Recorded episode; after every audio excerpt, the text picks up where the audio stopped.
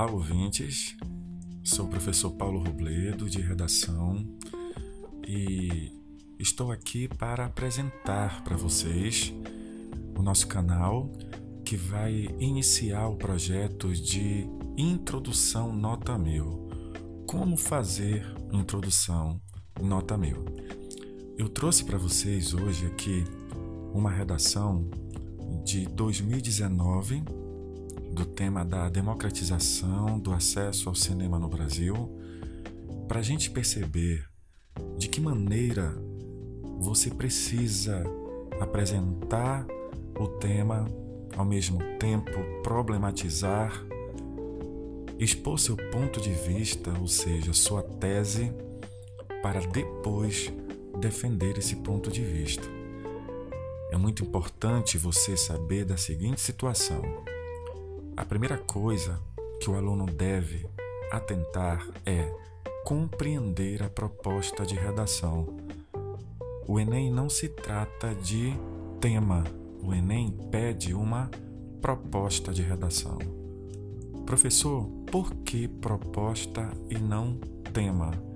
Veja bem, se a gente for discutir a respeito do cinema no Brasil, isso é tema, ele é abrangente a gente pode trazer inúmeros pontos de vistas, a gente pode falar dos aspectos positivos, dos aspectos negativos. Isso é um tema, ou seja, a gente vai falar de maneira mais aberta, mais abrangente. Mas o Enem trabalha proposta. E como a gente identifica que isso não se trata de um tema e sim de uma proposta? Porque aparece sempre uma palavra-chave. Ou seja, nessa redação, a proposta, a palavra-chave é democratização. Então aí o aluno pode falar sobre o que é o cinema, a importância dele, mas ele vai falar sobre essa democratização que, em tese, seria para todos mas, no atual cenário, será que realmente isso chega para todas as pessoas?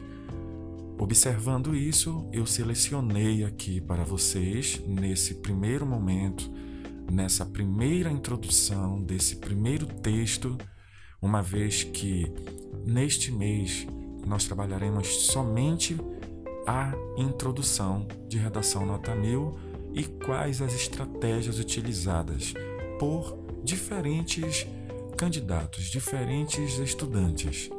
E aqui eu trouxe para vocês esta redação, nota mil.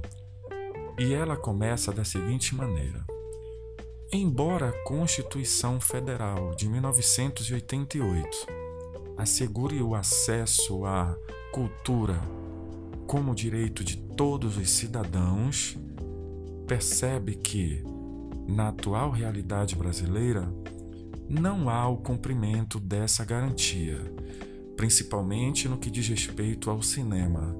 Você percebe que, nesse momento, o aluno compreendeu a proposta, ele demonstra aqui para o corretor que ele compreendeu a proposta. Quando ele diz de acesso à cultura como direito de todos, e o que ele diz que, na realidade, não há esse cumprimento da garantia. Então, a gente percebe que o aluno compreendeu essa proposta de redação. E aí, quando ele diz, embora a Constituição Federal assegure, se isso está em Constituição, é um princípio, deveria ser respeitado, deveria ser cumprido. Mas se não é respeitado, não é cumprido, existem os motivos para que isso não ocorra. Então, dentro desse contexto, ele continua dizendo: isso acontece devido à concentração de salas de cinema nos grandes centros urbanos e a condição cultural de que a arte é direcionada aos mais favorecidos economicamente. Quando ele afirma que o direito de acesso à cultura, principalmente no que diz respeito ao cinema, não é respeitado, não é cumprido, ele diz que é devido à concentração de salas de cinema nos grandes centros urbanos e condição cultural de que a arte é direcionada aos mais favorecidos economicamente. O que é isso, professor? É a tese dele. A tese dele é essa. Esse é o posicionamento do aluno.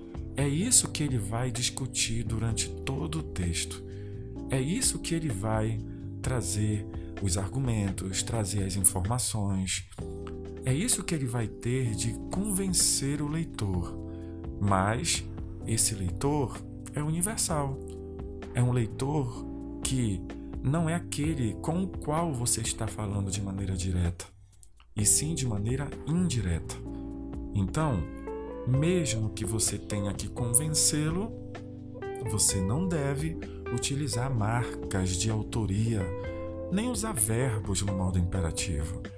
Então, aqui nessa introdução, ele foi muito direto.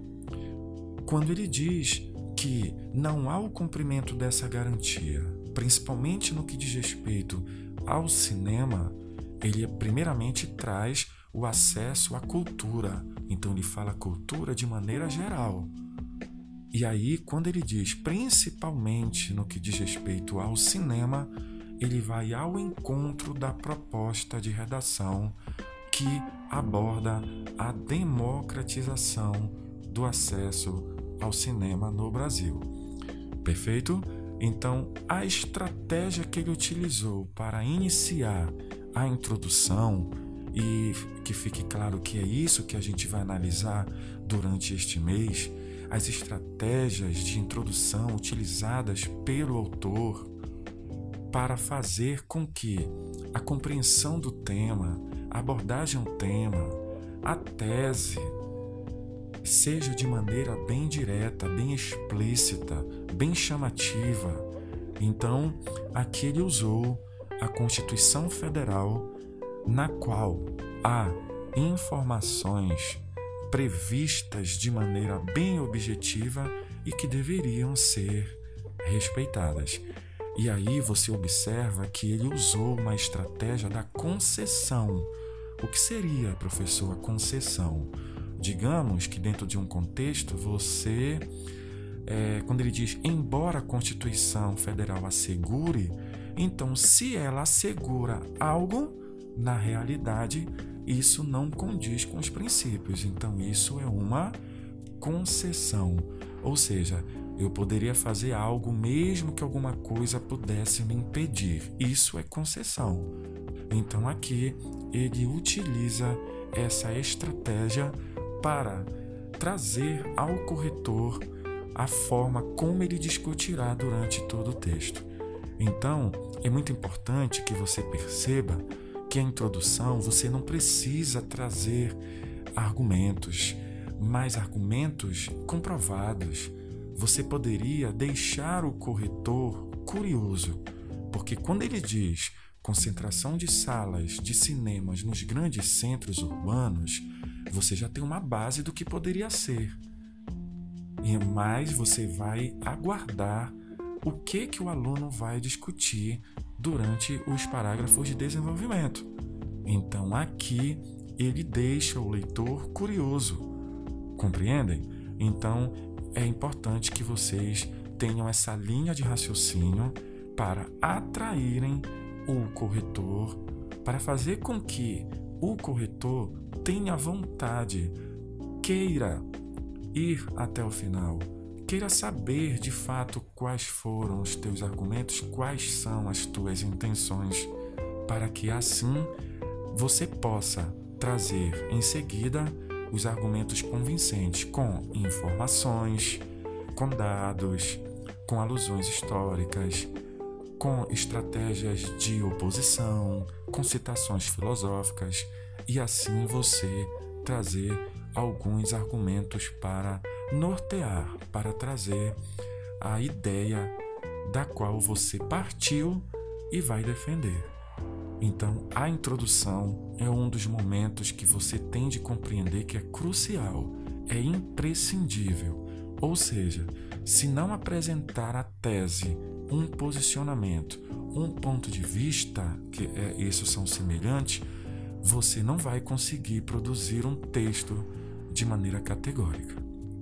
E assim a gente vai terminando essa primeira análise de uma introdução nota mil, lembrando que durante este mês nós traremos outras introduções com outras estratégias para que você possa ter essa credibilidade ao construir a sua e assim produzir um texto dissertativo argumentativo.